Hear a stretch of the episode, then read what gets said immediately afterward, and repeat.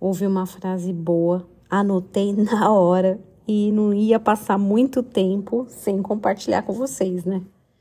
É melhor um fim horroroso do que um horror sem fim. É melhor um fim horroroso do que um horror sem fim. Muito boa, né? E curiosa ao mesmo tempo. Ninguém quer nenhuma das opções. Nem um fim horroroso, nem uma vida imersa de terror diário. Mas tem uma coisa que é fato: resolver um problema, mesmo que a solução não seja lá perfeita, é um baita do alívio. Lucas 14, do 28 ao 30, conta uma história de terror também.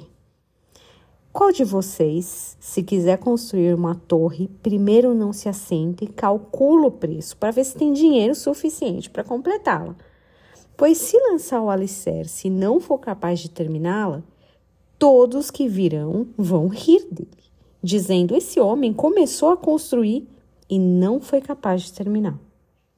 Claro, é um bom exemplo de horror e fala muito de planejamento.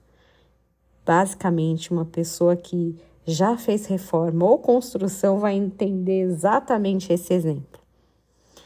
Alguns problemas a gente vai deixando inacabado por aí, como aquela parede, a estrutura feita sem teto, sem pintura, sem o resto.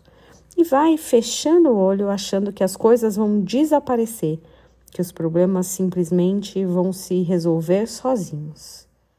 Não resolvemos, não decidimos, mas esperamos empurrando, achando que de alguma forma o resultado vai vir. E ele não vem.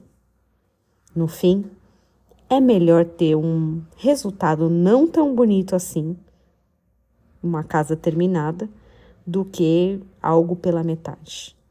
Um problema resolvido é sempre melhor do que inacabado. É, é de se considerar que é melhor ter um fim horroroso do que um horror sem fim. Que você tenha um dia abençoado. Em nome de Jesus.